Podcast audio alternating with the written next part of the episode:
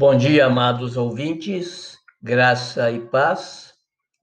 No episódio de hoje, nós vamos falar o que está contido no Salmo 119, versículo 163, que diz o seguinte: Abomino e detesto a falsidade, porém amo a tua lei.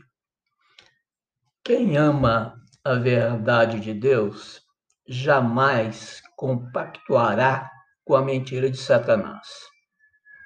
Se você está aborrecendo o pecado, evitando em todos os momentos que a mentira prevaleça em sua vida, o Senhor se alegrará dessa sua vitória. Se concorda e ou aceita permanecer entre os mentirosos e falsos, com certeza estará pactuando com o diabo.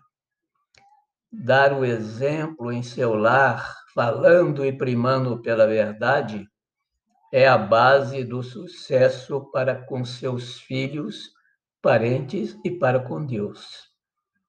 Não seja escravo do pai da mentira, Satanás praticando a verdade contida na palavra de Deus, você poderá contar com os anjos do Senhor, sempre acampados ao seu redor e de sua família. Guarde estes 20 princípios bíblicos e sua vida irá bem. O primeiro, não pactue com os falsos. O segundo, abomine a mentira. Terceiro, seja fiel, o Senhor se deleitará em ti. Quarto, aborreça a mentira.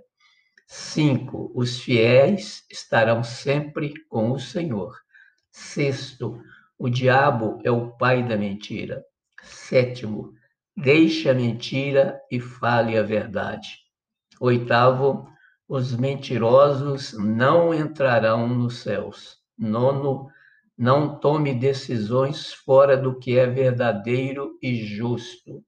Décimo, não comungue com obras das trevas.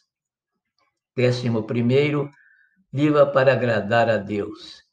Décimo segundo, odeie o mal e ame o Senhor. Décimo terceiro, coopere com ministérios sérios. Décimo quarto, fuja da hipocrisia e dos falsos mestres.